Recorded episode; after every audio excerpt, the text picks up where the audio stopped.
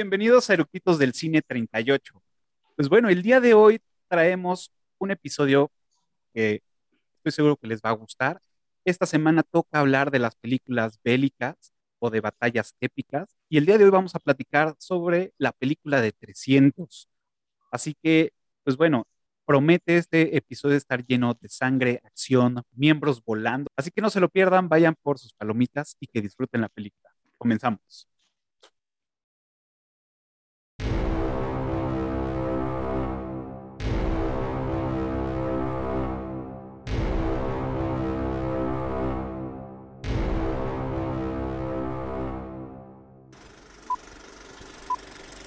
¿Ya está grabando?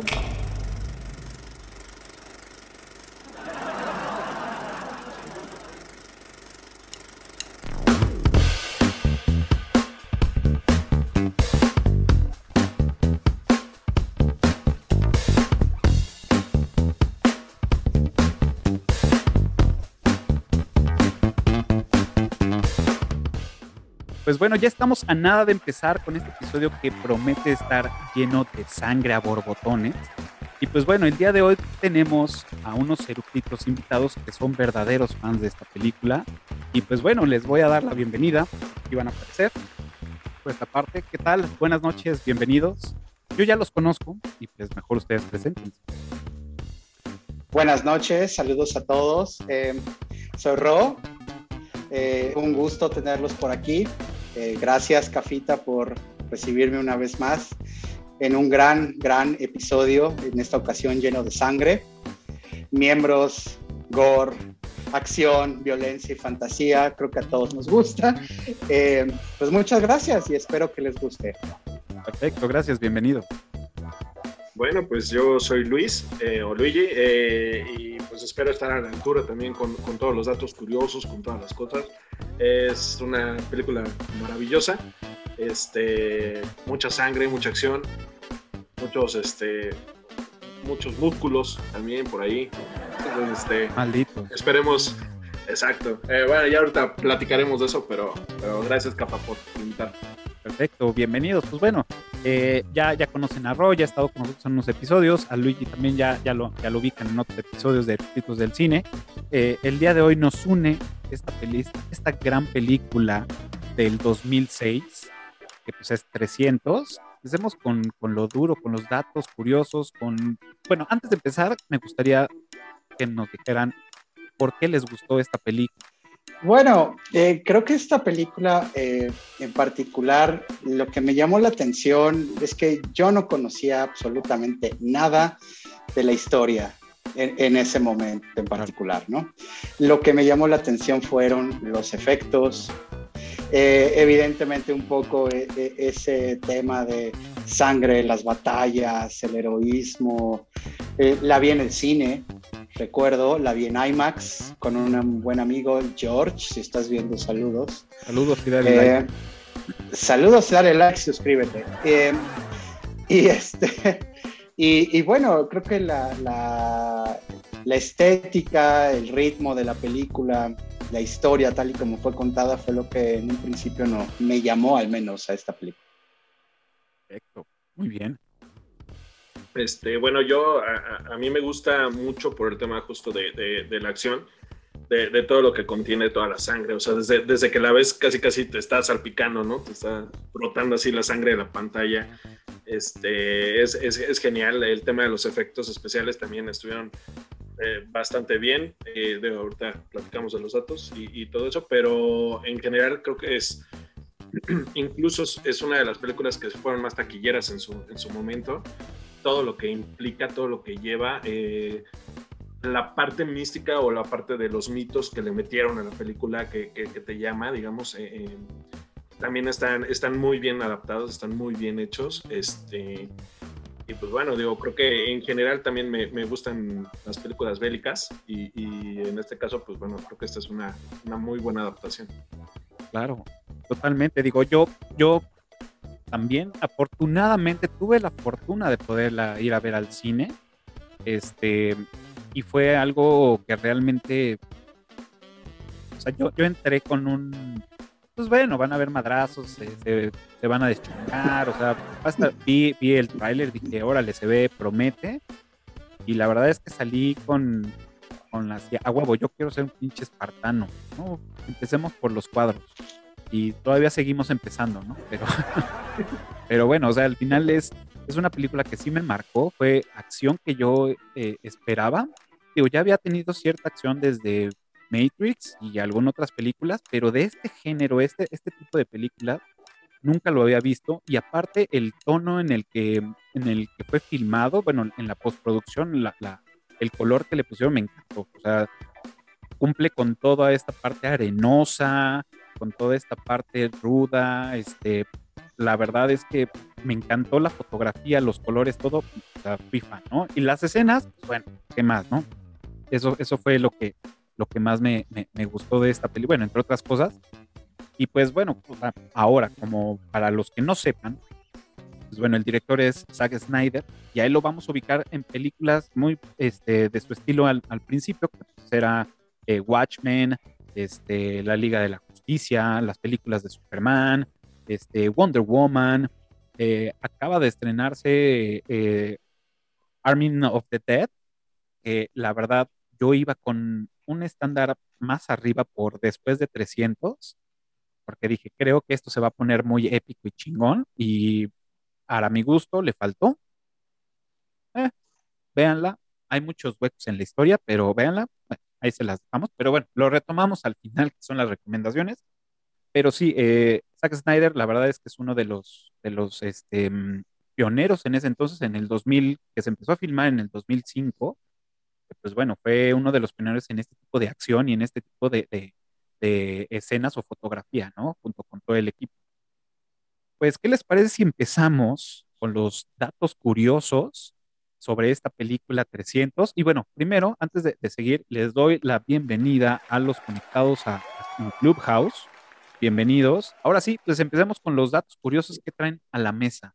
Pues bueno, eh, yo quisiera eh, empezar, bueno, como todos sabemos, esto está basado en la histórica batalla de las Termópilas que tuvo lugar en el año alrededor del año 480 a.C., eh, durante la, segunda invasión persa de a Grecia, ¿no? Grecia como tal no existía. Eh, era, era, digamos, una serie de, ciudades-estado, ¿no? Estaba Esparta, estaba Atenas y, en sí, ¿no? Y mucho de esto es, es realmente una fantasía, es un, es un mashup de, eventos históricos que los conocemos gracias a Herodoto, el gran, el, el, e, era un historiador griego a quien se le conoce realmente como el padre de la historia, ¿no? Eh, su libro Las historias, precisamente, es la base en la cual los eh, historiadores modernos y de la antigüedad eh, han partido para que intentar conocer, comprender un poco más sobre cómo se vivía en la antigüedad. hay mucha exageración. claro, obviamente él era griego, él estuvo en el lado vencedor y, e incluso esta batalla un dato curioso, esta batalla eh, ocurrió, eh, si tomamos en cuenta, digamos, datos un poco duros, esta batalla ocurrió dos, entre dos y cinco años antes de que Herodoto naciera. El 480 y él nació en el 485 por ahí. Entonces, digamos que cuando él hizo la crónica de todas estas guerras, todas estas batallas, pues ya ha pasado algún tiempo, ¿no? Eh, eso, eso creo que hay que tomarlo en consideración. Eh, pero, pero bueno, e, es, en realidad está basado en, en, ciertas partes históricas. En efecto, esta batalla ocurrió. Sí fue eh, lo que se le, se le llama ahora como un last stand, ¿no? O una última gran batalla. también hay que tener en cuenta que esto está basado directamente de una novela gráfica que se llama 300, evidentemente, escrita por Frank Miller, gran, gran escritor De, novelas gráficas, cómics, lo conocemos no solo por 300, sino también por los temas de Dark Knight Returns y, todo este tipo de, asuntos, ¿no? Claro. Sin eh, City. Sin City, por supuesto. Gran, gran, enorme. Eh, y, bueno, sí tiene, eh, a lo largo del episodio vamos a ir comentando seguramente sobre las inexactitudes históricas y, y cómo hay unos mashups y algunos mishmash, ¿no? O, combinaciones medio confusas o equivocadas, pero que en realidad funcionan perfectamente bien para contar esta historia. Claro, exacto. Digo, y, y, como bien lo dices, sí, este, efectivamente está basada en, en, en, una, en una batalla épica en las Termópilas, en el 400. Este, y pues bueno, obviamente Frank Miller pues hace su novela gráfica de 300 y está el momento, Zack, Snyder dice, bueno, pues vamos a hacer esta película, bueno, no sé cómo fue, seguramente estaban echándose unas chelas y dijo, oye, güey, pues vamos a hacer tu, novela gráfica, vamos le traigo ganas de hacer la película, ¿cómo ves? ¿Te aventas el pedo? Y el otro dice, va, órale, va, me río. Y lo, lo interesante de esto lo interesante de esto es que efectivamente no, no, no está eh, fielmente a lo que realmente sucedió, porque sí, no, no, no fue como, como realmente sucedió, pero ese toque dramático que le, que le pusieron a la película fue lo que pues, nos hace explotar la cabeza, ¿no? Y comentaba en el foro antes de, entrar a grabar este, con la gente conectada en Clubhouse, eh, comentaba que esta historia fue, primero Frank Miller hace su versión, ¿no? no es una, una, una cosa, este, una copia igual a, lo que sucedió. Y luego eh, Zack dice, ok, lo vamos a hacer, pero dame chance de manosear la historia. Entonces llegaron a un acuerdo y dijo, órale, eh, cuentan que mm, escanearon todas las hojas de, la novela y le borraron todos los diálogos. Entonces empezaron a hacer los diálogos sobre la novela para después hacer los storyboards y ya después filmarla. Entonces, eso también se me hizo como interesante, obviamente respetando temas de la historia y temas de la, de la novela gráfica de, de este güey, de, de, Frank Miller, pero eso fue lo que, se me hizo también como bien interesante, que fue una combinación de, de un güey que es cabrón en hacer novelas gráficas y un güey que, pues bueno, era como la joven promesa, ¿no? Para hacer buenas películas, que de hecho, esta fue, si no fue su segunda, fue su tercera película, su largometraje en la pantalla grande. Entonces, ahí partimos y creo que vamos bien. Igual, por ejemplo, un, poco también siguiendo el, contexto de lo, que, de lo que están comentando, por ejemplo, lo que dices, ¿no? O sea, de empezar a manosear eh, todo, todo, este tema y, meterle ese tipo de, de, cuestiones eh, más, ¿cómo, ¿cómo, se podría decir? Más, este, no sé, eh, eh, no, tan reales. O sea, por ejemplo, el tema de los elefantes, el, tema de, de, del, que los del rinoceronte, de que los espartanos este, anduvieran siempre encuerados, ¿no? O sea, de la cintura para arriba encuerados, ¿no? Este, e, e, eso son, son temas que, que, no sucedieron así o que no son propios, digamos, de, de, los bueno, del escrito, de la historia, exacto. Eh, pero pues que al final del día le dieron este chance para, para, poder meterlo, ¿no? Y para poder hacerlo más fantasioso, ah, esa, era la palabra, para, meterlo más fantasía a la historia y, y, hacerla más atractiva, ¿no? Pues al final del día tenían que vender. Entonces, digo, se, se sobreentiende ese, ese tema y, y, este, y pues está, está bastante bien adaptado. Claro, y, y, como dices, em, parte, de, parte de la interesante, digamos, de, de esta forma, o, o de, la, de, lo atractivo también de esta, era que eh, Frank Miller pone a un espartano pues con su chorcito nada más y enseñando pues el pectoral y, el lavadero así bien marcado y pues Zack Snyder dice pues bueno vamos a respetarlo porque sí me gusta, se me hace muy atractivo este tipo de, para los papel, para el personaje y pues vamos a hacerlo así, ¿no? Y la chinga que les tuvieron que poner a los actores para que se les marcaran los cuadritos y tuvieran unos pectorales de envidia. Es correcto. De hecho, dicen que los pusieron a dieta, o sea, era dieta y ejercicio, o sea, rutinas y dieta para que estuvieran marcados. Pero aparte de todo eso, o sea, ese es otro de los temas. O sea, sí están, sí están tocados, sí están pintados como tal, o sea, sí les metieron eh, pintura para, que se vean más marcados, ¿no? O sea, no se ven, eh, no, se ven tan, tan mamados, o sea, no, no están tan, tan trabados en la vida real como, como los pusieron en las, en las escenas, ¿no? Es correcto. todo. Es correcto. Aquí hubo un tema de, de retoque. Hubo un retoque a los, a los músculos, eh, gracias CGI, gracias tecnología, gracias magia del cine. Pero a fin de cuentas, sí, como bien dice Luigi, eh, hubo un entrenamiento muy fuerte y estuvo basado en lo que ahora conocemos como CrossFit. Eh, siempre se le ha llamado entrenamiento funcional. CrossFit es una marca registrada de Reebok. Muchas gracias, Reebok. No nos cobres regalías. Este, No, no le voy a cobrar por hacerle eh, Que publicidad. nos, Por- que por hacerles patrocinio. publicidad. Sí, que, que dé patrocinio. Exactamente. Eh, el tema fue un entrenamiento funcional basado en ligas, eh, estiramientos, eh, todo lo que causara resistencia, ¿no? Los pusieron a correr, los pusieron a hacer sprints con estas ligas amarradas a la cintura, ¿no? Claro. Y levantar pesas y demás. Y evidentemente los actores estaban trabadísimos. Cuando acabaron de filmar 300, estos güeyes estuvieron en la mejor condición física de su vida y no han vuelto a estar de la misma manera. Sí.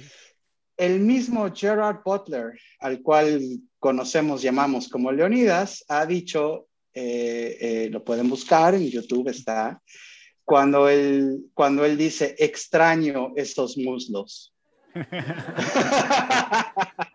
No, no, Claro. pero, pero, pero ahí te va otra. O sea, ahí te explicas cómo hasta Efialtes está mamado, güey. O Está sea, mamado. es un jorobado mamado. Y es así de, ¿qué pedo? ¿no? Claro. O sea, hasta él está trabado, güey. O sea, De hecho, pues bueno, de- lo sometieron durante cuatro meses, que ahorita se me olvidó anotar el nombre de este güey, pero contrataron a- al campeón mundial mamón del universo de esquí, que tenía el récord de no sé qué, de bajar una montaña no sé en cuánto tiempo, lo contrataron para el acondicionamiento físico de todos los actores y se los trajo a pan y agua. y Pues, agua. ¿no? Y agua. y se Y el acabó el Pan pan. y agua. y se acabó el pan bien recio. Entonces, se los trajo así durante estos meses para desarrollar y botar los músculos. Incluso él dijo, yo nunca me dediqué, o bueno, en ese entonces no me dedicaba al acondicionamiento físico, o sea, rentarme para, para ser un instructor. Y a los chavos que yo luego entrenaba para lo de esquí, nunca, nunca eh, les exigí tanto como a los actores. Entonces, él, él lo menciona, él lo dice de esta forma, y aparte después de eso dice, pues resulta que sí soy un chingón para esto, y pues ahora, ah, digo, en ese entonces termina la película y se dedica al acondicionamiento. Entonces todo el mundo pues, quiere tener el cuerpo de Espartano, la neta. Es, es correcto.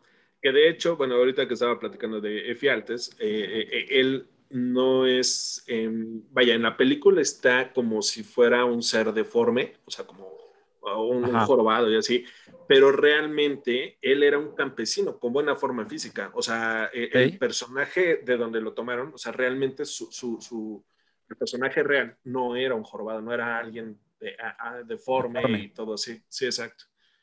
O sea, era un campesino que, que estaba en buena forma física, pero pues obviamente no era parte de... No, fíjate, eso, eso, eso no lo sabía. Yo pensé que sí era un güey como deforme, o sea, yo sí me creí la historia, digo, nunca la investigué, pero sí me creí la historia que sus papás por, por no querer que lo, que lo desecharan como a, todos los recién nacidos, como nos lo dicen en la película, dije, ah, pues sí, puede ser, ¿no? O sea, puede ser, se las compro, se las creo, ¿no? Pero Claro. fíjate, no, no lo sabía. Pero de hecho, de hecho, aquí un dato curioso histórico, además, es que Efialtes no era espartano. Y no, no lo era. No lo era. Él, él venía de otra ciudad-estado griega. Y lo que él hizo fue que él estaba tan hambriento de reconocimiento que traicionó a los espartanos. O sea, eso, eso tal y como se muestra en la película sí existió, aunque él realmente no era un, este, no era un deforme, no era un jorobado, era, era simplemente alguien que estaba hambriento de reconocimiento. Y en el momento en el que se conoce su traición y cuando Leonidas en la película le dice que vivas para siempre, pues eso fue el equivalente de decirle chinga tu madre. ¿no? claro. Sí, sí, y, sí. y- Y en efecto, él vivió y, vive para siempre como un traidor, ¿no? Pero él no era, él no era espartano. él, él, venía de, de, otro, este, de otra ciudad-estado griega que era eh, Tesalia. Ok. era Efialtes de Tesalia. Y, y al final del día, eh, pues vivió, vivió como un apestado. O sea, sobrevivió a la batalla. Los persas no lo recompensaron de ninguna manera, no, no le dieron una recompensa eh, consistente en un uniforme, que era lo que tanto ansiaba, ¿no? No le dieron uniforme, no le dieron riqueza, no le dieron mujeres, no le dieron nada. El tipo fue un apestado y sigue siendo un apestado al día de hoy, ¿no? a, fin de cuentas. Pero espartano no era. Ok, eso, eso no lo sabía, fíjate. Y, y, retomando lo que dices, pues bueno, Efiates ahora es el, el, significado como, o sea, tú decirle a un griego, Efiates es un insulto porque significa pesadilla. Su nombre, o sea, supuestamente ya le dieron la connotación de una pesadilla o para describir como alguien traicionero, ¿no? Como traidor. Entonces, efectivamente, vivió para siempre y sigue viviendo para siempre su, su nombre y que pues bueno, ahora ya la, la, los, los, griegos como tal y, bueno, en todas esas localidades, pues ya, ya sigue siendo y seguirá siendo un insulto, ¿no? Por esto. Y fuera de que pues la película, sino simplemente pues, por su historia. Este, por la historia, tal y como nos la contó Herodoto. Herodoto. No olvidemos esto, esto, es, esto es muy importante. Herodoto, el padre de la historia, es el que nos trajo todo este conocimiento sobre la antigua Grecia, las batallas, la democracia, eh, el, todo. O sea, Herodoto es realmente la base sobre la cual surge la historia actual tal y como la conocemos sobre el Estado griego a lo largo de las épocas, ¿no? Y esto fue antes de Cristo, lo cual a mí me parece simple y sencillamente sorprendente. Claro, cabrón. Ok, Luigi, platícanos, ¿qué nos traes? Si, escuchan la campana, es la basura que está pasando a las nueve de la noche, no sé por qué demonios, pero bueno. Este, pero bueno, este, bueno, uno, uno de los datos que, bueno, digamos, como que a lo mejor está ya, o, ustedes ya lo saben, eh, que el hecho de, de, que fuera 300, o sea, que la película fuera 300, realmente no fueron solamente los 300 espartanos, ¿no? O sea, hubo 500 tebanos, 400 tepios, o sea, en realidad no fueron 300 o 300 los hombres que fueron a la batalla, ¿no? Como tal. No, creo que esto, yo ya, ustedes yo creo que ya lo sabían, este, pero bueno, digo, al final del día, no sé si los, si los demás lo, lo, sepan. Este, hay varios, varios datos curiosos, ¿no? O sea, el tema, por ejemplo, de la grabación, la grabación, según yo, se, se fue en 60 días en set, solamente dos veces salieron a grabar fuera del set. Ah. Y la postproducción, es así, creo que según yo fueron dos, dos meses, si no mal. No, fue casi todo un año. Bueno, por lo que leí fue casi todo un año la postproducción. Ok. Sí, dale, dale. Ah, y, sí, efectivamente, digo, nada más eh, recalcando lo que dices, el, el 95% de toda la película fue grabada en un set con pantalla azul.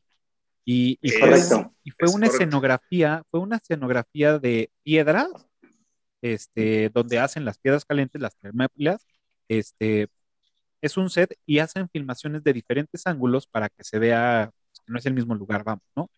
Y las, y como dices, o sea, fueron contadas las escenas que las hicieron en el exterior, lo cual creo que también hace un poco difícil, ¿no? Para los actores, este, pues imaginarse otras cosas, ¿no? Pero la verdad es que lo hicieron bien y, aquí yo quiero, yo quiero este, partir con qué onda con las, con las, con las primeras peleas. O sea, ustedes, digo, a mí me encantaron por este, este tipo de manejo de, secuencia, de ir en cámara lenta para que aprecies los movimientos que se van a hacer y luego unos fotogramas rápidos para que sea la estocada o el golpe y luego una cámara lenta para que veas la consecuencia de ese golpe, ¿no? Como sangre volando por todos lados, una pierna volando por otro lado, una mano. Creo que esas escenas, la verdad a mí, me encantaron y, es de lo que más disfruto de la película. Totalmente de acuerdo. Eh, el tema de las, de, las eh, la, la, grabación o las imágenes como tal. Eh, digo que ahí me surge una duda, en el momento no lo piensas, pero ya después dices, puta, pues con qué afilaban las espadas, ¿no? O sea, para que de un taco le, le cortes un, un, brazo o una pierna o un güey por la mitad, o sea, pues, ¿qué, ¿qué, tipo de filo debe tener esa espada, no? O sea, ya después lo piensas. En el momento está, estás extasiado viendo la sangre por todos lados y, y es maravilloso, eh, pero sí, ya después te pones a pensar y dices, bueno, ¿cómo las afilaban, no? Yo creo que también es la este suma de, ambas. Digo, si nos vamos a la realidad, pues, pues sí, ¿no? Las afilaban de alguna forma que pues, sí, tenían su filo, ¿no? Como tal, con las piedras y todo. Y eh, junto con la combinación de la fuerza y la maña de dar un golpe. O sea, otra. Exactamente, ese, era, ese, era, otro de los puntos que te iba a comentar ahorita, que, justamente el tema de las tácticas o de las mañas, o quieras ver, de, llevar a, a, ese, a ese o sea, las tácticas me refiero a las tácticas de guerra como tal, o sea, de, protegerse todos con el escudo, de hacer el empuje, empujas, te quitas, atacas, eh, vuelves a defender. O sea, ese tipo de tácticas, o sea, yo creo que están, eh, o sea, bueno, para mí fueron también geniales, o sea, ver, verlas ahí en, en las primeras batallas fue así espectacular y jalar al, al, enemigo a la zona en la cual tú lo quieres para poder darle ahí en, en, la torre y ganar esas batallas. O sea, Sí, no, para mí estuvieron espectaculares. Que de hecho, en esa escena, en la primera batalla, hay una referencia a Corazón Valiente, que es cuando les dice, oh, ¿no? Y también... Oh, yo, yo tengo algo que decir al respecto. Sí. Dale, dale. Esa batalla cinemáticamente es preciosa. Es una maravilla. Es, es simplemente así el vamos a aguantar el hold, como en Braveheart, son valiente, y, de ahí vamos para adelante, ¿no? Eso en términos históricos es basura. Sí, claro. sí, de hecho... pero ¿por qué? ¿Por qué? O sea, hay una, hay una explicación. Eh, sí, los espartanos tenían, y los griegos en, en general, eh, tenían una, técnica de combate que se llamaba empujar o agarrar, que se le llamaba otismos. Y de alguna forma está basado en esto. Pero la realidad de las cosas es que imagínense ustedes y, las personas que nos están viendo. Imagínense que están ustedes en una batalla de este sentido, con un escudo muy grande, muy amplio, sí, tiene una condición física invidiable y una disciplina también muy bien trabajada. Aún así, ustedes no quieren pelear con una lanza que les está pasando a centímetros del rostro. Bueno, es que sí. tan, tan. Está muy difícil. Eso, de acuerdo con los mejores, eh, con las mejores eh, deducciones modernas, está considerado como fantasía. O sea, sí, los espartanos eran muy rudos, eran súper rudos, pero eso de están aguantando el empujón y de repente el capitán dice, ahora, y avientan el escudo y los avientan y los apuñalan, ¿no? Eso, proba en, de acuerdo con las mejores eh, deducciones modernas, eso no sucedió. De hecho, de hecho, la, en la, historia dice que tenían una técnica similar a la que se plasmó en la película. No era igual porque precisamente corrías mucho riesgo de que al regresar la, la, jabalina o la lanza, pues le desmadraras el cuello o el cachete o su pectoral perfecto al, al güey de adelante, ¿no? Entonces, más bien era, sí tenían una, una, híjole, la verdad es que se me, se me, se me olvidó anotarlo, pero sí tenían una técnica muy similar. Es lo que, es lo que comento, se llamaba otismos. Eh, en griego antiguo se llamaba otismos. Claro. Y, y alguien en, eh, eh, de hecho está documentado que en la Universidad de Oxford hace 100 años alguien lo interpretó de esa forma y es la forma en la que la ves en la película. Ya. Que es aguantar, aguantar, em, empujar y atacar, regresar. Pero lo que no quieres realmente es pelear con las lanzas del enemigo, ya que llegue a ti, em, aguantarlo y esperar a que las lanzas te pasen por la cara. Eso es absurdo. Eh, eh, aún así seas muy macho, muy valiente, lo que tú gustes y mandes, es absurdo y no, y simplemente no hubiera funcionado. Pero, pero estás de acuerdo, o sea, digo, al final del día eh, es totalmente válido lo que dices y es real, o sea, eh, eh, está basado o está sustentado en, hechos reales. Pero a ver, niégame que en la película se ve de pocas Ah, no, eso de ninguna manera. Como dije, es, estéticamente se ve maravilloso. Está cabrón, porque aparte lo, lo, puedes ver el paso por paso, o sea, te lo dice Leonidas cuando se lo dice a Fiates, ¿no? Ok, como sabes, nuestra, nuestra forma, nuestra forma de, batalla es así, lo entiendes, pero pues no puedes levantar el escudo porque con tu escudo te proteges y, proteges al güey de al lado, ¿no? Entonces, y, son formaciones, y son formaciones de batalla te quedas, que, sí son reales. Ajá, te quedas así de, ok, y luego pues, te le enseña, ¿no? Te, te enseñan muy bien cómo funciona y aparte hacen lo que muchas películas de acción y de batallas no hacen. Te enseñan cómo lo hacen, cómo cortan lentamente algo o cómo atacan a alguien o cuál es el movimiento, que es lo que más me, encantó de las peleas, que puedes visualizar la acción de, las, de los madrazos y de la muerte. Que en otras películas, como voy a poner ejemplo, una de también de mis favoritas, que es este Gladiador, las escenas de, de combate son muy rápidas, entonces no distingues como muy bien los, lo, lo, que hace, ¿no? Este, no, la disfrutas. Y son tomas muy, muy, muy de cerca, ¿no? Entonces pierdes como panorama y dimensión de lo que está sucediendo. Lo que hace esta película, que también ayuda a que sean pocos, pues hace que lo puedas apreciar de otra forma. Entonces, creo que esas batallas son grandísimas y son épicas y las disfruto. E, es, correcto, estoy completamente de acuerdo contigo, es, algo maravilloso. La magia del cine a, fin de cuentas, cómo frenan, cómo detienen y eventualmente inician ese contraataque que acaba con esas oleadas de, de persas uno tras otro, tras otro, y, y, a los espartanos no les pasa nada, ¿no? Es, es increíble, sí, estoy de acuerdo, es algo, se ven en el cine, se ve poca madre.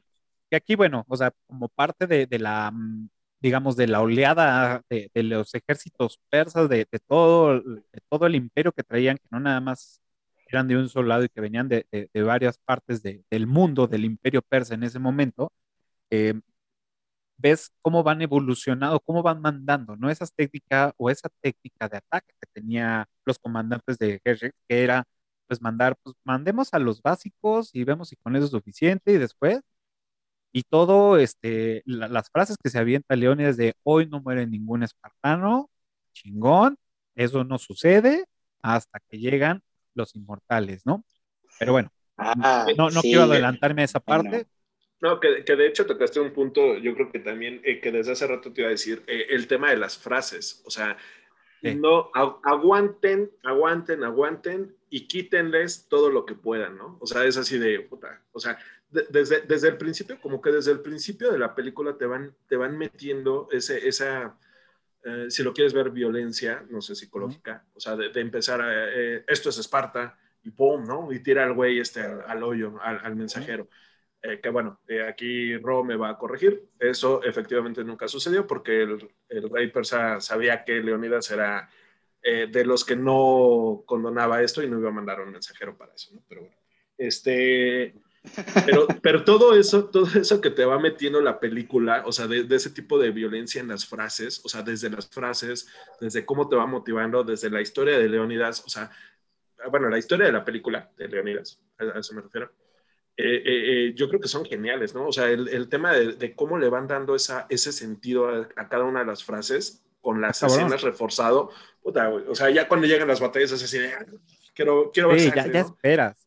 De hecho, exacto parte de, las frases que dices tú, a mí me encanta porque eh, ya lo platicaba en la, sala anteriormente, es, es una película que a lo mejor no, eh, el guion no es tan extenso, pero las frases y las, em, ¿cómo digamos? Las pláticas que hay entre, entre los personajes se me hacen cabrón, ¿no?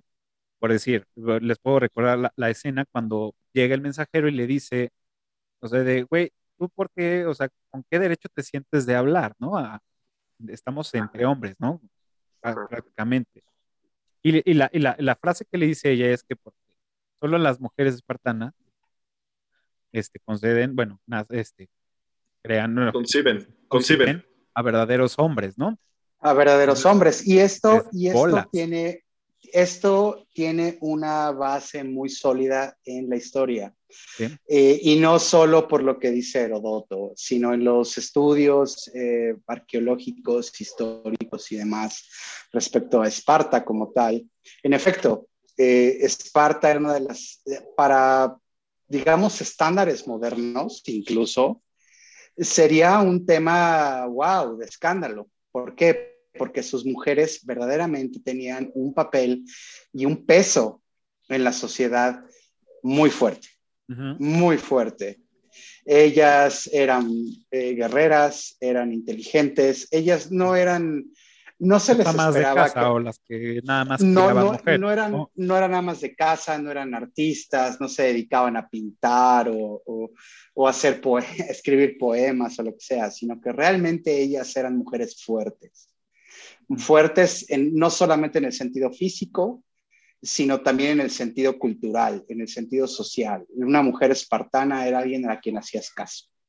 Claro. Pues, pues ahí está la muestra. Antes de, antes de tirarlo, antes de darle la patada al, al mensajero, voltea a Leonidas y le, como que le pide permiso así de, ¿qué onda? ¿Me das chance? Sí, va, órale. Pum, y lo avienta, ¿no? O sea, justo... Sí, Es correcto. la aceptación, ¿no? Sí, exacto. O sea, así de, ¿qué onda? ¿Me das chance? Sí, va, órale. Y, y lo avienta. Es, es, es un, es un O sea, buen guiño. E- e- Eso que mencionas, exacto. Luigi, es un, es un guiño perfecto a, al- a cómo se veía la mujer espartana, definitivamente. Claro. Sí, o sea, Y, y bueno, y retomando esa parte de las frases, era que también, eh, y que esto también es histórico, es las mujeres solían decir que, este, que vuelvan, cuando se iban a una guerra, les decían a sus, a sus esposos, vuelve con el escudo o sobre de él, ¿no? que también lo mencionan en la película. ¿no? Entonces, e- era e- algo que, era costumbre de, de- de las mujeres espartanas, ¿no? que también tenían Eso, esa- eh, eso, eso es algo muy cierto, Cafa, y, y- y más adelante vamos a llegar a eso. Tengo un comentario al respecto más adelante. Eh, eh, también eh, creo que es importante recalcar el, el hecho de que ellas eran también mujeres que estaban acostumbradas a estar sin sus esposos. claro, Porque retomando el tema de las frases, eh, cuando el- en algún momento en la película se dice, y esos amantes de niños, ah, y, cierto, lo dice, y, y lo dicen los en un tono, a los y griegos, a los, a los atenienses, ¿no? Los Y, lo dicen en atenienses. un, y lo dicen en un tono despectivo. Bueno, sí, pero, jaja, eh, los espartanos eran una sociedad guerrera que de hecho fomentaba la homosexualidad. Es lo que menciona. No, no había soldado espartano que no tuviera una pareja eh, del mismo sexo o género, como lo quieran Claro, ver porque ahora. aparte ¿no? pasaban muchísimo tiempo en los entrenamientos, en los campos, este, No, en las batallas y demás. y- y de, de hecho, hecho, de hecho, era algo que se, que se alentaba, perdón, Luigi, e, era algo que se alentaba, o sea, e- era algo así, vas. De, no, de, de hecho era reforzar lo que ahorita comentabas, que, que incluso en la cultura griega eh, era más valorada una relación entre hombres, entre hombre y mujer. O sea, eh, eh, me refiero en el sentido político, cultural, o sea, era, era, no era mal vista, vaya, dentro de su propia sociedad, ¿no? Y incluso de, de, dentro de la parte de los filósofos y de todo esto de, de, de Grecia, era más valorado, digamos, ese, ese tipo de, de, relaciones, digamos, entre hombre-hombre que hombre-mujer. Claro. Uh -huh. Exacto. En aquellos tiempos. Da, dando, dando seguimiento, o bueno, da, mencionando también sobre las frases épicas de, de, de esta película, eh, cuando la primera batalla, un persa le dice a los espartanos dejen sus armas, ¿no? Y Leonidas dice, ven a buscarlas, ¿no? Y esa frase fue adoptada por el primer cuerpo del ejército griego, o sea, supuestamente cuando el historiador menciona todo esto, dicen a huevo, entonces lo ponen en, en, lo adoptan también como ven a buscarlas, y también dentro, de, en su uniforme, este, cuando le dice, entonces lucharemos en las sombras, cuando dicen que van a, van a, a cubrir todo el cielo con sus flechas, sí. bla, bla, bla, dice, bueno, entonces lucharemos en las sombras, ese también está escrito en los uniformes de los soldados griegos. Entonces, dices, ay, bueno, o sea, es tan padre que, que Zack haya, haya hecho como esas anotaciones dentro de la película, pues dando referencia que pues, que se usa actualmente, ¿no? Es que es como dice Ro, o sea, tiene, tiene muchos guiños eh, eh, la película de, de, todo este tipo de, de cultura, de, antecedentes históricos, de, situaciones que sucedieron, o sea, eh, y, y, yo creo que es, digo, o sea, para mí se me hace una muy, muy buena película por todo lo que te digo, o sea, realmente la adaptación como tal de toda esta parte histórica y, de toda esta novela o gráficos y, todo lo que hicieron. por ejemplo, Jerjes, que no, no hemos hablado de él, ¿no? pero o sea, hubiera quedado perfecto el personaje históricamente si hubiera sido africano, ¿no? Pero no, o sea, realmente dentro de la cultura, dentro de los datos históricos, pues realmente es, este güey no, no era así, ¿no? O sea, eh, no, no estaba todo perforado con todas las cosas y todas las madres que, que tiene, no era calvo, o sea, era normal, normalito. Claro, claro, es, es, correcto. Y aquí es donde entra algo, perdón, Cafa, eh, era, es algo que es algo que desafortunadamente persiste en, estas películas de, que representan o intentan eh, de alguna forma mostrar la antigüedad, ¿no? Insisten en mostrar a la gente de Medio Oriente de, esta manera con eh, exagerada, como si fueran drag queens o, claro o incluso los mismos soldados, cuando, cuando empieza la primera gran batalla, ¿no? Que, que les dicen, ven por ellas, ¿no? y, y, si tú pones atención justo momento cuando llega el, el, emisario persa y dice, espartanos están rodeados, se los va a cargar la chingada, no sé qué, todos tienen los ojos delineados. Sí. Eso de alguna forma te deja un mal sabor de boca, porque es una interpretación un poquito racista, tal vez, de acuerdo con los estándares actuales, paréntesis en eso, eh, sobre cómo, se, cómo eran los habitantes o los ejércitos eh, del Medio Oriente en aquel entonces, lo cual es completamente equivocado. Claro, yo, y también que quisieron plasmar una versión tosca, sucia, grotesca también, grotesca, porque pues también lo vemos este, en las escenas del güey que tiene cabeza como de, cabra, el güey que, que, se dedica a cortarle la cabeza que tiene. sí, sí, este, sí, claro. Este, realmente todas las personas que, que tienen interacción, como que tienen un diálogo con los espartanos, son personajes grotescos, ¿no? Este, no, son, no, son, no son como unos güeyes mamados, que están este, de ojo claro, mamadísimos, una altura pues, considerable, este, un porte chingón, y pues estos güeyes. Machos, machos, dilo, dilo, sin pena. sin machos. machos, como, como, como era, como era el, eh, todavía el estereotipo en 2007, 2006, 2005, ¿no? Eh, mucho, el, mundo ha cambiado mucho de eh, hace 15 años a la fecha. Y, y, este, y esa era la forma en lo que también, ¿no? Los, los, griegos son los buenos y estos son los grotescos, ¿no? Los, los, son los machos, son los, los viriles y estos güeyes son gente que no tiene nada que ver con nosotros. Eh, de alguna, se entiende para efectos dramáticos, por supuesto. Creo que no es nada para volverse locos. Pero bueno, creo que es importante tenerlo en... Era, importante también en contexto. Ajá. Y, y ver bien las diferencias de, de, de, quiénes son los buenos o quiénes son los malos y tener como esa, esa, diferencia, ¿no? Que, dentro de esos guiños meten, meten también, por ejemplo, a los inmortales, que, que pues nunca hubo un güey así de dos metros, así súper eh, monstruoso, ¿no? O sea, y, por ejemplo, le da un toque un poco al tema del samurái, ¿no? O sea, dentro de los inmortales.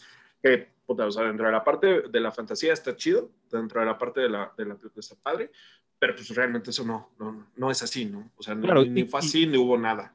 Y como, y como reforzando lo que dices, es que Zack Snyder y, y este Frank Miller son apasionados del, del tema de samurái. Entonces, puede ser que también por eso los hayan hecho así. Y la historia también nos dice que los, el ejército o la guardia personal de los inmortales eh, tenía otro nombre, este, como medio similar, pues no eran unos, unos güeyes, este, raros, o bueno, no raros, sino como monstruosos, vamos, porque no, no, no, no sé cómo describirlos, porque pues tienen cara como de monstruos, con colmillos este, largos, este, facciones de, de algún tipo de animal, ¿no? Realmente, pues no, no eran esos, eran seres humanos que nada más estaban entrenados más cabrones que otros, güey, ¿no? Y tenían una armadura más chingona que otros. Pero. Claro, aquí lo que dice Escafa, y perdón que interrumpa, es, cierto. O sea, y, y, lo que Luigi dice le da al clavo, completamente le da al clavo. O sea, los inmortales no eran samuráis sí existió un destacamiento del ejército persa al cual Heródoto, volviendo a Heródoto, eh, bautizó como los inmortales y era una fuerza de élite, sí existieron. Y él los bautizó como los inmortales y tenían una, eh, lo, lo, mágico de ellos, de alguna forma, era que eran la fuerza de élite que a la vez for, eh, funcionaba como el equivalente actual de la Guardia Presidencial. en el país. Guardias presidenciales en el país que tú quieras. Este, y que tenían un número de elementos de 10.000 personas. O sea, siempre, siempre tenían a 10.000 elementos eh, como su base pero pues obviamente no eran samuráis, no usaban sables ni nada, pero sí era gente altamente entrenada y que de hecho existió hasta 1979, que es cuando el Shah de Irán, eh, finalmente el imperio iraní como tal, desapareció y se instauró la República iraní. Y ese es el momento en el cual los inmortales, comillas, comillas, dejaron de existir. Actualmente, actualmente Irán tiene guiños a esa parte de su historia, eh, como batallones de su ejército, son fuerzas de élite, por supuesto, pero sí, existieron hasta 1979. ¿Qué hubo? Opa. No, ese no me salía. Está bueno, ¿eh? Ese está chingón. Muy bien. Por eso decía que a ver si estaba al nivel, pero creo que no. no, bueno, yo, yo la verdad es que pues, sobre la historia, eh, ahí sí te las debo durísimo. Yo sí, lo, lo, único que les puedo decir es, es que, bueno, parte de la historia, la, la verdadera historia, digamos, o el verdadero cuento, como decía antes Broso, este, la verdadera historia truculenta era que Leónidas era el tercero en la fila de sucesión al trono. Tenía, bueno, obviamente tenía dos hermanos antes que él, uno de los, este, bueno, uno que ya estaba, ya había, eh, estaba o ya era rey, el otro eh, hace, pues, se, se, va, se desaparece, y a Leónidas lo mandan a tener el entrenamiento militar, porque sabían que él no iba a ser rey. Entonces dijeron, bueno, pues pues tú tienes que ser militar, o sea, tienes que ser una, una, una riata en esto, ¿no? Entonces no te quiero aquí tirando la hueva y pues entonces lo mandan a entrenarse. Por eso nos platican. Es correcto. nos platican la historia y todo eso. Es correcto. Leonidas, de hecho, sí cruzó por el Agoge, como lo menciona ¿cómo, cómo la película. ¿El Agoge. Agoge. Agoge. Me había olvidado ese nombre. Ajá. El Agoge. Él, de hecho, sí sufrió esa parte, eh, el proceso de selección espartano y él era medio hermano del rey. Eh, ah, era su hermano. Era, él, fue el hijo del rey Anaxandria II y él, a final de cuentas, entra al trono como el medio hermano del rey Cleómenes I. Ajá, Cleómenes I, exacto. Y, y además eh, no, no no fue rey solo, sino que fue un, un correinado con alguien más. Ah, eso no lo sabía. No, eh, pero sí, de hecho, Leonidas sufrió el agoge, sobrevivió y regresó a Esparta, eh, pues vencedor de alguna forma, ¿no? O sea, y, a fin de cuentas, él acaba siendo el, rey de, de Esparta. Claro. y que de hecho la historia dice que no, no recuerdo si fueron máximo dos o tres reyes espartanos que pasaron por el lago, que no era la intención, porque pues, un rey no, no tenía que pasar por ese, por ese lado. No lo tenía que pasar. Pero no lo tenía que por pasar. situaciones, en toda la historia de, de- de- de los espartanos, pues fueron dos o tres, no, no, no recuerdo el número exacto. Que pues también coincidieron como esas historias de, bueno, vete, ah, no, sabes que, pero sí, regrésate, porque ahora vas a ser tú el... Es que cabrón. Sí, no, e- ese dato yo también se los debo. Discúlpenme, amigos. o sea, pensar, se me hace muy interesante tener que pasar por ese aprendizaje. Este, pues de niño, pues no te queda otra opción. Cuando eres grande puedes, puedes decir, no, ni madres, ¿no? Pero por una, una parte de mí me, me- me dice, sí me hubiera gustado. Ahora, quién sabe si lo hubiera logrado. Ese es otro. Claro. Igual y mueres en el intento. Ajá, exacto, ¿no? A lo mejor sí me, sí me come el lobo, ya valió madre, ¿no? Ya valió madre, sí. Muy bien, este, pues efectivamente, no sé ustedes qué opinen de la música. Yo- yo- La yo música es duda. maravillosa. Vas, Luigi. Yo, yo tengo una duda nada más. Es, este sonido que hacen justo de representativo de espartanos y Mm. este sonido, ¿qué se, qué se consideraría? ¿Como un score? ¿No se considera nada? ¿Es meramente ambiental? O sea, Sí, no, es, es, es un diálogo. O sea, Ok. está, está Yo- metido en un diálogo, nada más. Bueno, yo, yo, yo pensaría que de alguna forma sí está relacionado con el tema de la batalla, con las batallas del mundo antiguo. ¿Por qué? Porque eh, algo que también tenemos que entender es que las batallas, tal y como las muestran y nos las representan en las películas modernas o actuales, eh, realmente nadie cargaba de esa manera, ¿no? O sea, la forma en la que los persas cargan en contra de los griegos, eh, de los espartanos, perdón, y, y chocan, se estrellan contra los escudos, eso no sucedía. ¿Por qué? Porque era absurdo. Mm. Era simplemente absurdo. Eh, de hecho, hay un ejemplo muy bueno. Si ustedes han visto la película de Alexander, sí, claro. si, si ponen mucho. atención, es, es buena la peli, o sea, es divertida. Si ponen atención en una de las batallas, eh, cuando carga todo el ejército, un, un soldado un- se, se tropieza y se cae. Entonces, lo cual lo vuelve absurdo, porque entonces todos los que ven atrás de él se tropezarían con él Claro. y caerían, y, y- y entonces toda la carga pierde el sentido. Eh, creo que más bien el, el grito de, de guerra era algo que sí, sí ocurría, sí había una carga, sí corrían, pero era no tanto como un tema para voy a cargar para irme a matar, ¿no? Sino que era un tema de, Euforia. De euforia, exacto, de estoy en esto y tengo a 10 mil personas atrás de mí gritando lo mismo, que van conmigo, que estamos en lo mismo, y era un, más bien un tema de intimidación. Claro. Y bueno, aquí de- les- tocando este mismo tema, el grito que hacen en la película de au, au, au, o, o, a- o aru, más bien como se escribe aru, este, bueno, aro, está, está basado en un grito que hacen los Marines de Estados Unidos, que se, es hurra. ¡Hurra! Sí. Ajá, exacto. el Ese está, basado, el, el Aru está basado en el grito de los Marines de los Estados Unidos. Y como dice Ro, eh, bueno, no se, no se gritaba así en esas épocas, pero sí era un, eran más bien gritos de euforia, acompañamiento, lo que casi siempre, y todas las, las civilizaciones lo tenían. Es correcto.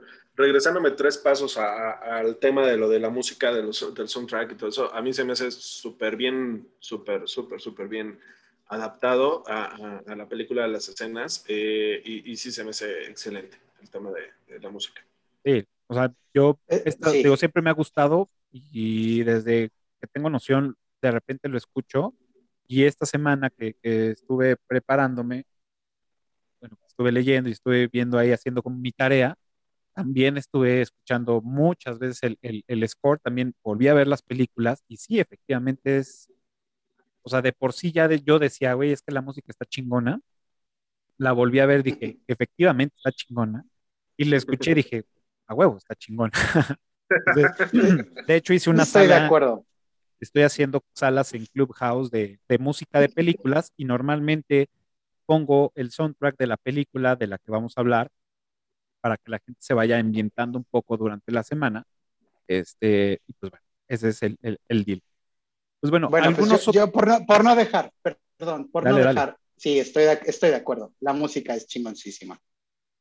No hay más. o sea, sí, te, te prende, te, te mete a, a lo que va a suceder, a lo que está pasando. Eh, en ese sentido, no hay crítica. O sea, es simplemente el score es muy chingón. ¿Por qué no le dieron algún premio? ¿O por qué no? Por menos la por, exacto, porque al menos no la nominaron. Yo creo que más bien va a un tema de crítica general por otros temas que no tienen nada que ver con la música. Sí, también. Dark sauce. What a pleasant surprise. This morning's full of surprises, Leonidas. We've been tricked. There'll be more a few hundred. This is a surprise. Silence! We heard Sparta was on the warpath. We were eager to join forces. If it is blood you seek, you're welcome to join us. But you bring only this handful of soldiers against Xerxes? You see, I was wrong to expect Sparta's commitment to at least match our own. Doesn't it? You, there. What is your profession? I'm a potter. So, And you, Arcadian. What is your profession? sculptor, sir. Sculptor. You? Blacksmith. Spartans! What is your profession?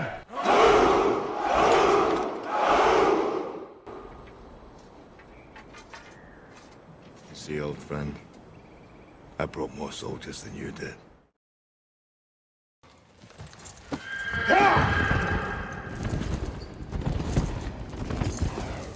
Children!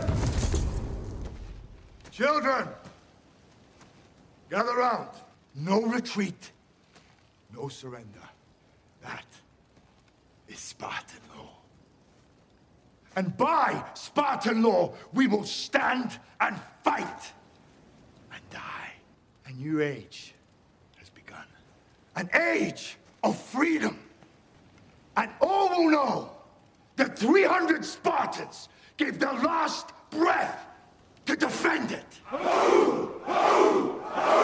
Ok, ¿les parece si nos damos unos minutos para seguir este con, con datos curiosos? Este, Dale. y ya después arrancamos ya con la trivia. Y antes de empezar, ah, haciendo eh, hincapié y reforzando lo que tiene Ro en la, en, en la cabeza, la banda de, de Spartan Race, pues bueno, La verdad es que uno, soy fan de esas carreras, me encantan, he hecho varias carreras de, de, de- de Spartan. Eh, también Ro ha, ha estado, ha participado conmigo en algunas. Y la verdad es que sí, son unas carreras perras, que de hecho, pues digo, tengo que enseñarles. ¡Wow! Perfecto, ¿verdad? Ya se cayó. Ya se cayó, ya se cayó, ya ves, ya rompiste la mesa. Que sí, ¿eh? casi casi se podría romper. Es mi trifecta, digo, en, en las carreras de, para los que no han hecho alguna carrera de Spartan, este, está dividida en tres. La primera es son sprint de 5 kilómetros, voy a decir 10 obstáculos. Después está la super, que es de 15 kilómetros y alrededor de 15, 20 obstáculos. Y después está la beast, que es un medio maratón, 21 kilómetros con veintitantos obstáculos. Sea, son unas verdaderas putizas en, el, en los cerros, este, en agua, en todo. La verdad son de los trails que he disfrutado. Y cuando llegó aquí a México estas carreras, coincidió, o sea, las vi y dije, ah, o sea, güey, soy fan de, de Spartan, de la película de, de, de 300. Y dije, bueno, pues me voy a meter. En ese momento dije, güey, creo que fue lo peor que había hecho en ese momento porque pues no lo tomé en serio el entrenamiento, además de que fui con, con la pierna madreada. Me acuerdo que fue en el Estadio Azteca, fue el primer estadio. Y bueno, fue una retroputiza. Y lo padre de estas carreras es que al principio, en la línea de salida, este, te ponen la música de, de la película de 300. Entonces, los coros de, de, de esta, de, esta, de esta música, entonces, y te ponen este humo, entonces te sientes en la película, de ah, huevo, ¿no? Y sales hecho la madre y a los 200 metros de subida ya estás tirando el bofe, ¿no? Pero ya, y llega una parte de la jabalina o, o la lanza donde tienes que aventarla y es un reto y este y pues, es como un acondicionamiento físico como para tener unos unos este pectorales y abdomen de acero como los de estos güey. Pero era solamente Es correcto. por porque Rob trae esa y no no no quería dejar pasar la oportunidad. Yo, bueno, sí, Cafa, si me, si me lo permites, me gustaría eh, completar un poco eso. Creo que sí, estoy de acuerdo contigo. De acuerdo, todo lo que mencionas es verdad. Y, y cuando haces esas carreras, la verdad es que son muy perras. Son muy perras. Yo he tenido la oportunidad de compartir contigo eh, las de 5 y 15 kilómetros, me parece. Y no es solamente el hecho personal, sino que de alguna manera transmiten o intentan transportar al- a la actualidad lo que los espartanos tenían que era un espíritu de cuerpo, que es, nos ayudamos entre todos. Llegas a un obstáculo, ves que alguien está valiendo madres, no lo puedes superar, le ayudas. Ves que alguien ve que tú ya valiste madres, llega y te dice, no, güey, ven, corre, sigue, vamos, adelante. Y, sea, y, y de alguna manera, eh, no todos, pero una cantidad importante de participantes lo, no lo ven como una competencia, sino lo ven como un trabajo en equipo. Exacto.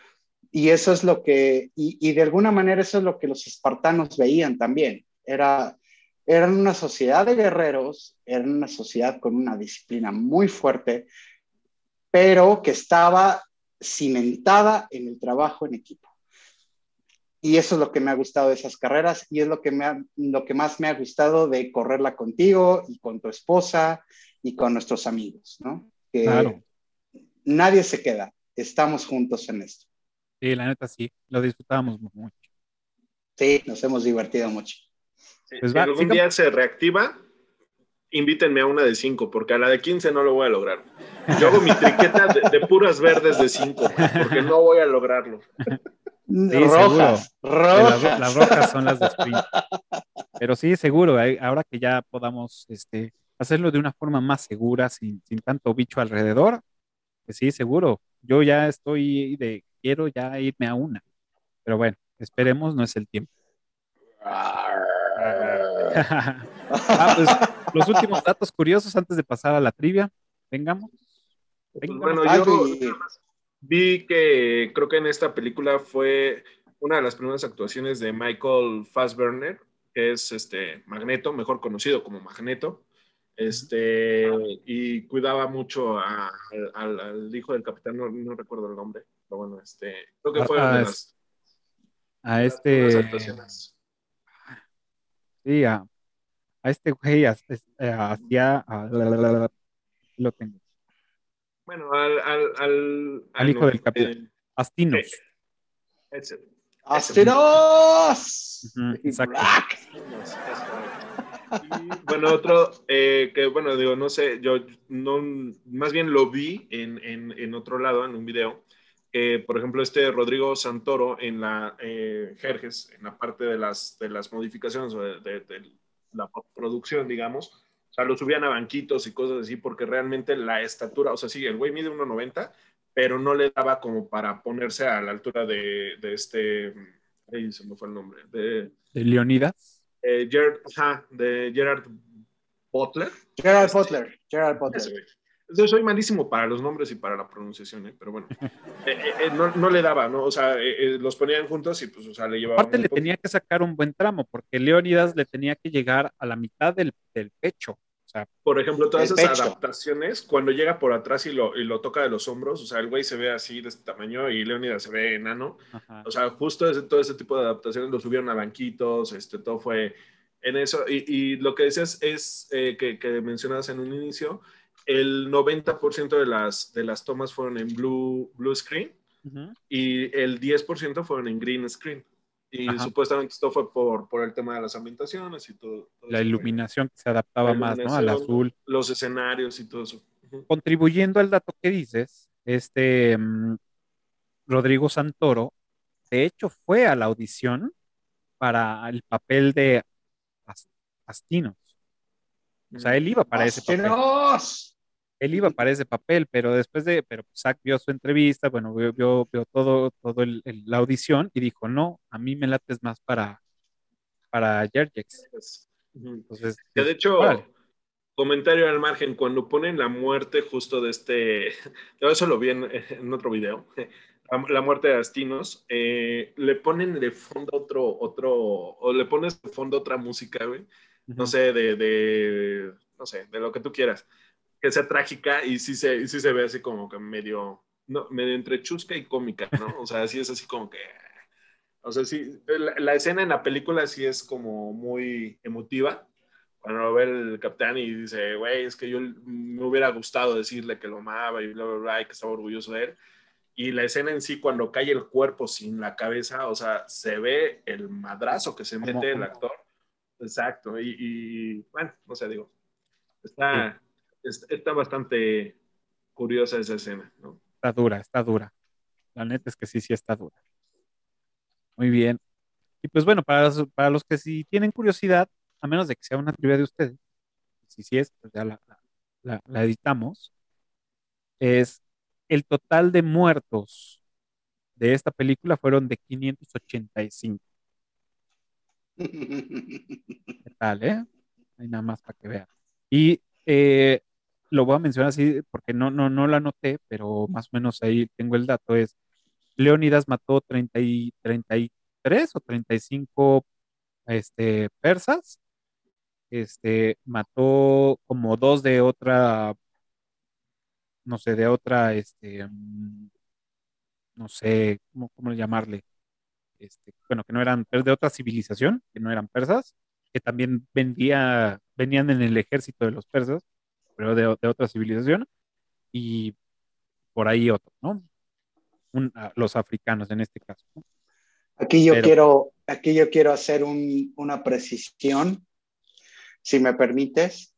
Eh, en efecto, Esparta aportó 300 guerreros a la batalla de las Termópilas, pero lo que no se ve en la película y no se dice en la película, porque obviamente, es que en realidad la fuerza que traían era de 7000 elementos. Ok, 7000 elementos griegos eh, que sí lucharon contra una fuerza persa que se estima entre 70.000 y 300.000 efectivos, ¿no?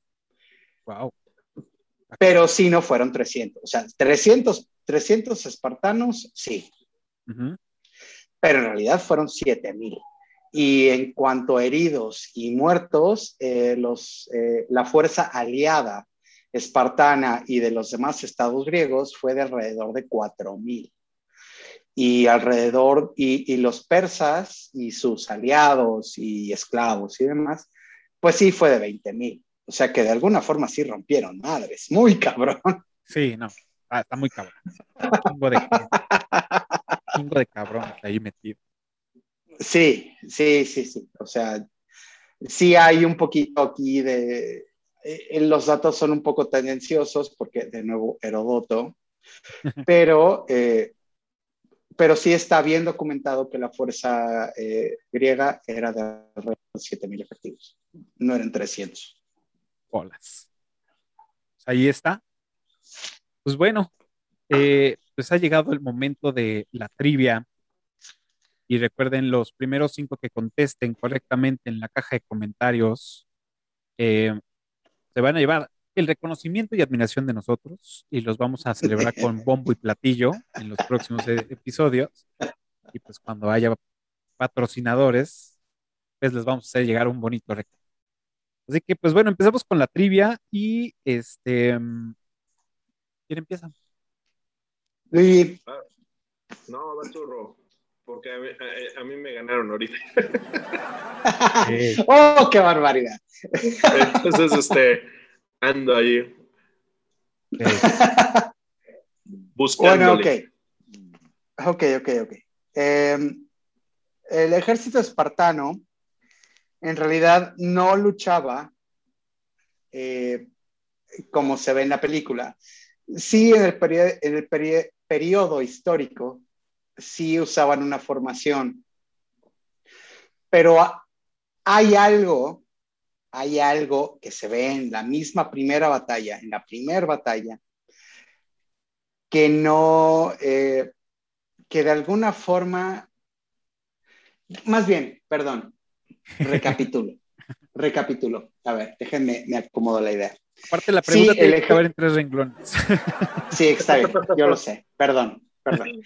El ejército espartano, sí, como se ve en la primera batalla, luchaba en formación y sí, eh, después de cierto momento perseguía al enemigo para poderlo acabar eh, mientras huía, de alguna forma, que es lo que vemos, ¿no? Sí, claro. que se rompe la formación y ves cómo Leonidas le clava la lanza y demás. Bueno, después, eh, un poquito más adelante en la historia espartana, eso se dejó de hacer y dejó de ser una disciplina de batalla, una disciplina de combate. No perseguir al enemigo, no perseguir al enemigo. ¿Por qué? Ey. Ah. Va, va, va. Vamos a buscarla porque no tengo ni puta idea, pero la voy a buscar. Va. ¿Quieres que, que yo eh, saque la mía, Luigi? ¿O, o ya estás listo? Este, pues bueno, digo, a ver si no está muy sencilla, pero bueno. Eh, dentro de los personajes ficticios que se involucraron dentro de la película, ¿cuál es el nombre del gigante que, que- que sale? O, o cómo es conocido el gigante que sale en la película? Ok. Muy buena, muy buena. Es buena, es buena. Es No me buena. acuerdo, pero sí. Ok, bueno, la mía, eh, digamos que es un poco difícil, no, no, no hay que, no hay que quebrarse tanto la cabeza. Y es cuántas veces se dice Spartan o cualquiera de sus variaciones durante toda la película. Ah, bien. Fueron, fueron bastantes. Entonces ahí para que o las cuenten o busquen el dato. Entonces ya está, este, ahí está la trivia de esta noche. Recuerden los primeros cinco que contesten en la caja de comentarios de este video. Pues bueno, se llevarán el respeto y un grito de Aru, Aru, Aru cuando lo tengan. Y pues bueno, si tenemos patrocinadores en ese momento, el bonito obsequio para el niño o la niña ganadora. Pues ya estamos, este, pues bueno, últimas preguntas y es, como saben, yo eh, arranqueo las películas en IMBD y las publico en mis redes sociales. Este, y pues bueno, ahora le toca el turno a 300. Del 1 al 10, ¿cuánto le pondría? Luigi, Yo le pondría un 9. Yo le pondría un 9. Eh, eh, como película bélica, eh, y por todo lo que ya vimos, o sea, es, eh, está bien adaptada a, la parte del cómic o a la parte de la historieta. Este, tiene muchos guiños al tema de, la historia, pero sí siento que le metieron mucho el tema de la de, fantasía o, o de este de cosas que, que estuvieron a lo mejor un poco sobre sobre cómo se puede decir sobrevaluadas el tema el tema de todas estas eh, fantasías no pero de hoy yo le pondría nueve. Burro. desde el factor entretenimiento, yo le pongo un 9, sin duda. Eh, no hay forma de no amar esta película, creo yo. eh, desde el punto de vista histórico, le pongo un 2. Pero desde el punto de vista entretenimiento, te prende, te, te divierte, sí, un 9, seguro, clavado. Totalmente, es, sí, o sea, to- tomando en cuenta que está hecha eh, con datos, datos de, de la, de la, de una batalla épica real que sucedió sin ser fidedigno, pero con esos tintes de, de- de entretener al público, a mí se me hizo una gran y excepcional película. Eh, yo le doy su 9 con, con un, acercándose ya un poco al 10, pero sí le doy su 9, un 9 sólido. Este, tiene, tiene todo lo que a mí me gusta. Tiene sangre, tiene este, mutilación en, en, en, en, batalla, este, tiene color, eh, sé, como no es sepia, pero no, no recuerdo qué nombre le pusieron al, al, al, al color que le, que le dieron en la postproducción. O sea, todo eso me, como que juntó todo lo que me gusta, parte de risas, este, parte de la historia, pues bueno, no la conocía, me pudieron haber dicho, güey, esto fue real, medio se las hubiera comprado, pero este, por eso no le doy su 10, simplemente nada más que cumplió, me entretuvo y está chingón. Muy bien. Pues va. Y pues bueno, seguimos con las recomendaciones. Este, actualmente, ¿qué están viendo? ¿Qué nos recomiendan? Este, y en qué plataforma? Para todos los que nos están viendo y escuchando en Clubhouse. Ok, yo les recomiendo el método Kominsky. Está en. Netflix. Es una gran, gran serie. Eh, es en este momento, en esta situación en la cual todos estamos, a mí me parece maravillosa, mágica, porque toma eh, o lleva a colación el tema de nuestra propia mortalidad y cómo llevarla a cabo, cómo tomarla en cuenta, cómo vamos decayendo, cómo vamos a valer valiendo madres, de alguna manera, pero, eh, pero verlo de alguna forma eh, con filosofía, ¿no? Es, a mí me encantó, eh, las temporadas 1 y 2 son las mejores, pero la temporada 3 Ujú. creo que creo que la solo son tres temporadas, no va a haber más. Y la temporada 3 hace un closure o una o la termina de una manera perfecta. O sea, el cast es maravilloso, tiene actor- actores y actrices de primer nivel, el guion es impecable y lo mejor de todo es que no tiene risas grabadas, lo cual a mí yo lo agradezco terriblemente. Eso por un lado. Por otro lado, eh, yo les recomiendo también que se chuten Castlevania. Ey, ey, sí. Tam- Ya también noté ahorita la Netflix. que dices. Ya, ya, ya la, ya la puse aquí en la, en la lista, el método Kominsky. Método Kominsky, de la principio a fin, de principio a fin, ¿eh? definitivo. Y Castlevania. Castlevania es un anime, está basado en el- la serie de videojuegos que no tienen que ser tan atascados. Para los que sean gamers, pues sabrán de qué les hablo. Pero igual, está muy buena, hace guiños a todas y cada una de las partes de los videojuegos. También lo aterriza a los tiempos actuales de alguna manera, aunque está ambientada en la época, en las eras oscuras de la humanidad, si lo quieren ver así. Muy bueno. Yo les recomiendo esas dos, es lo que estoy viendo, es lo que ya vi y espero que les guste. Fíjate que yo esa la tengo ahí apartada. He tenido mis reservas de, de verla porque no sé, digo, no fui ¿Cuál? de Castlevania. Eh, Ah. no, sí lo jugué, no, no, no me clavé tanto en el juego, pero sí me gustaba.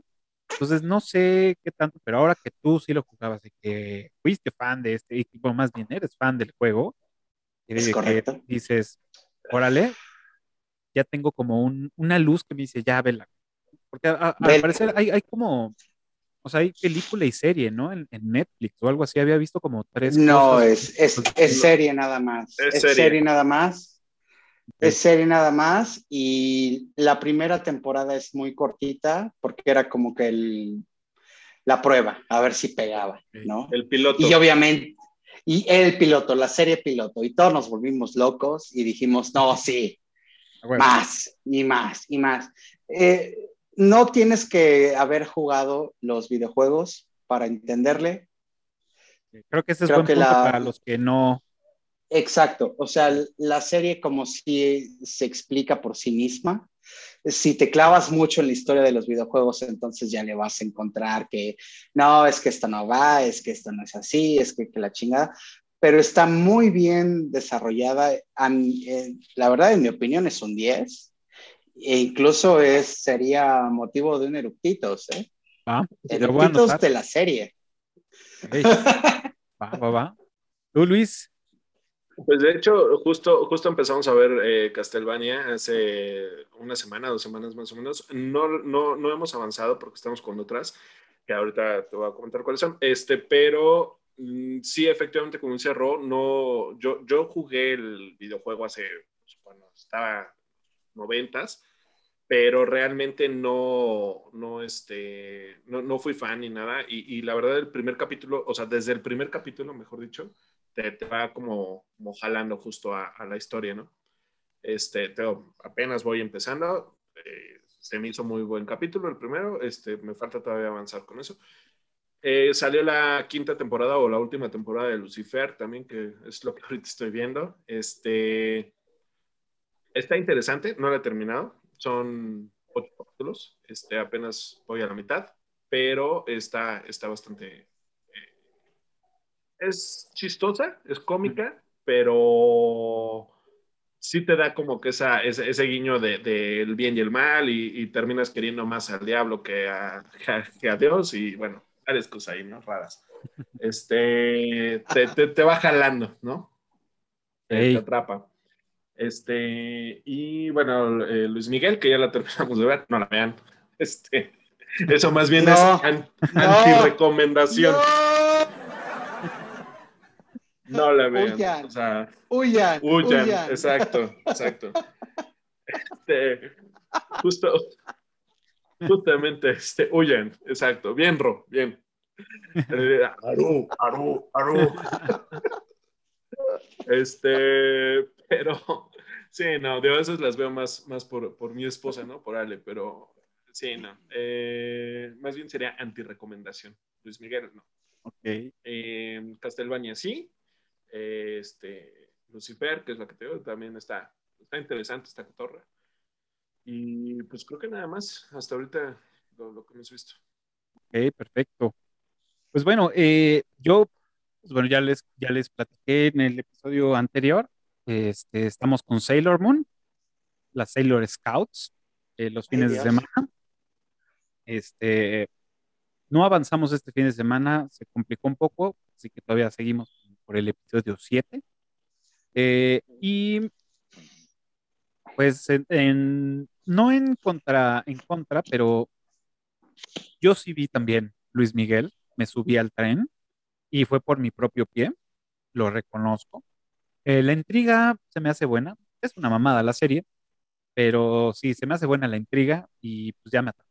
Pues, chin, ni ¿no? Voy a tener que ver la, la siguiente temporada porque aunque ya este, sé algo de su vida por toda la vida que he tenido, no porque yo sea fan de Luis Miguel, o sea, me sé muchas canciones de Luis Miguel y todo eso también por, por mi hermana, que sí es fan y amigas y amigos que también les gusta, pues bueno, vas aprendiendo, ¿no? En el, en el, y pues ya verlo en una serie, dices, eh, pero pues entonces empieza a poner como más, más, este, más intenso, ¿no? Las dudas empiezan a surgir más y aunque sabes que es pura trama y que no va a decir la verdad de que qué pasó con la mamá de, de Luis Miguel y, y todo, pues bueno, ya se volvió entretenido esto y pues, ¿no? Entonces- bueno, si me, si me permites, Cafita, bueno, si van a ver algo de Diego Boneta y si Diego Boneta les ha atrapado de alguna forma, eh, yo les sugiero que vean eh, Rock of Ages Ok. o la era, o la era del rock. Es un musical basado en el glam metal o heavy metal, si quieren llamarla así, de los ochentas. Es una gran película con eh, Diego Boneta antes de esa abominación llamada Luis Miguel la serie. Y también eh, aparece Tom Cruise, Claro. eh, William Baldwin, Catherine Zeta-Jones. Catherine Zeta-Jones y otros dos güeyes que no me acuerdo el nombre en este momento, pero eh, creo que es una gran alternativa también, porque en eso, Cafita, estoy de acuerdo, Diego Boneta tiene talento. El chavo lo hace bien. Sí, Y pues bueno, este, acabamos, acabamos de ver Army of the Dead, también de Zack Snyder. Este, la vimos, eh, nos invitó a, a participar en un en vivo Miedo mismo, Andrea. Muchas gracias por, la, por invitarnos a, a Ale y a mí a platicar sobre esta película en un en vivo en Instagram. La pueden seguir a ella, Miedo mismo, también en todas sus redes sociales. Este, y platicamos sobre esta película. Eh, seguramente ya la vieron. Este, lo- los que no la hayan visto, pues es una película que pues, va a estar buena onda. Véanla, acción, muerte, chingón. Zombies. Y ya, o sea, no esperen más. Realmente no es una película que se va a ganar un Oscar. Estoy un poco desilusionado por después de saber que hizo 300 en esta película y digo, ay, bueno. Pero bueno, esa es la que vimos.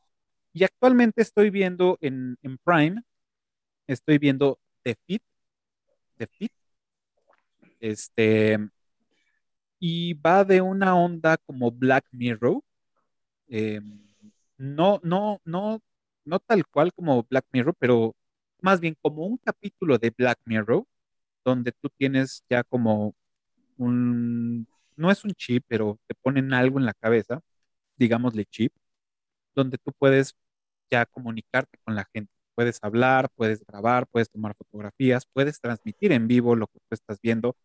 Y la verdad es que la historia está bastante interesante, ¿eh? Te la recomiendo, está en Amazon Prime. Este, todavía no la termino de ver, voy ya en los últimos episodios y bueno, ahí se las dejo en la mesa para que puedan este, tener algo este, esta semana para ver. ¿Cómo se llama? Repite ese nombre, por favor. The Fit. The Fit. Este, y bueno, de todos modos, eh, les voy a pedir a ustedes, y yo también lo voy a hacer, en... me- mándenme sus recomendaciones para subirlos al canal de Telegram, las recomendaciones, y ya este, estarlas posteando ahí con, con todos los seguidores, y por si dijeron, ay, ¿y qué este güey pronuncia de la chingada? Pues bueno, ahí ya va a estar escrito para que este, sepan cuál es, ¿no? O, o, puta, no se le entiende ni madres porque parece que está tragando papas, pues ¿no? Ahí se les vamos a poner las recomendaciones en el chat de, en el, en el canal de Telegram. Pues bueno, ya se nos fue ahora el tiempo y pues bueno, les doy muchas gracias este, por, por haber eh, participado, venir, platicarnos este, de esta película. Eh, quiero despedir a los de a los de Clubhouse, los conectados. Muchas gracias por conectarse, por estar aquí al pendiente de, de- la sala y de la grabación de este episodio. Y pues bueno, este, pues ahora sí ustedes despídanse si quieren mencionar redes sociales o algún proyecto, lo que quieran, pues este es el momento. Amigos, muchas gracias por, eh, por ver este episodio. Gran, gran episodio.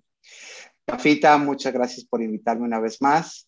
Eh, por favor, suscríbanse, campanita, denle like y espero verlos pronto. Seguro que sí. Muchas gracias, Ro. Este, bueno, a mí me encuentran como Luigi, Luigi Guerrero en Facebook. Este, ahorita ah, estamos todavía trabajando en dos proyectos. Este, esperemos pronto ya, ya echarlos a andar. Y eh, bueno, muchas gracias, Cafa, por, este, por, por la invitación. Eh, y bueno, ahorita te avientas todo el comercial, pero denle like y sí suscríbanse, por favor.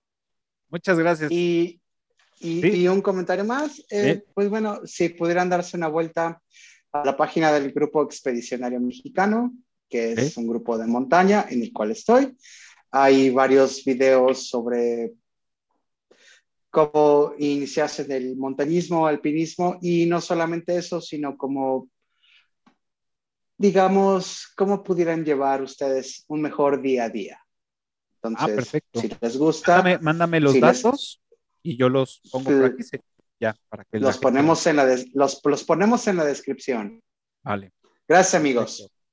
Pues bueno, pues muchas gracias por venir, por, por este, iluminarnos con toda su sapiencia y esta este, fana- fanatismo. Bueno, no, no, no es fanatismo, sino realmente por, por sus palabras de fans de esta, hacia esta película. Muchas gracias por, por venir. Y pues bueno, ahí viene el comercial. Eh, recuerden, estamos en todas las redes sociales como Eructitos del Cine. Eh, también pueden escuchar este episodio y cualquier otro en su plataforma de podcast favorita, iTunes, Spotify, también estamos por allá. Tenemos el canal de Telegram, donde subimos información de los, eh, de los episodios que vamos a grabar, de algunos regalos, este, mm, de, de cursos gratis, eh, etc. Varias cosillas que, que vamos a ir subiendo y más sorpresas que van a venir más adelante. Eh, nos encuentran así como Eructitos del Cine, es un canal libre, no tienen que pedir autorización, se meten, lo buscan y ya, están ahí dentro. Este, y pues bueno, donde inició todo esto, aquí en YouTube, y pues lo único que les pedimos para que podamos seguir produciendo esto es que nos echen la mano y suscriban, le den pulgar arriba y le piquen a la campanita. Y pues de verdad, eh, estamos muy agradecidos a todos los que nos ven, a todos los que están ahí.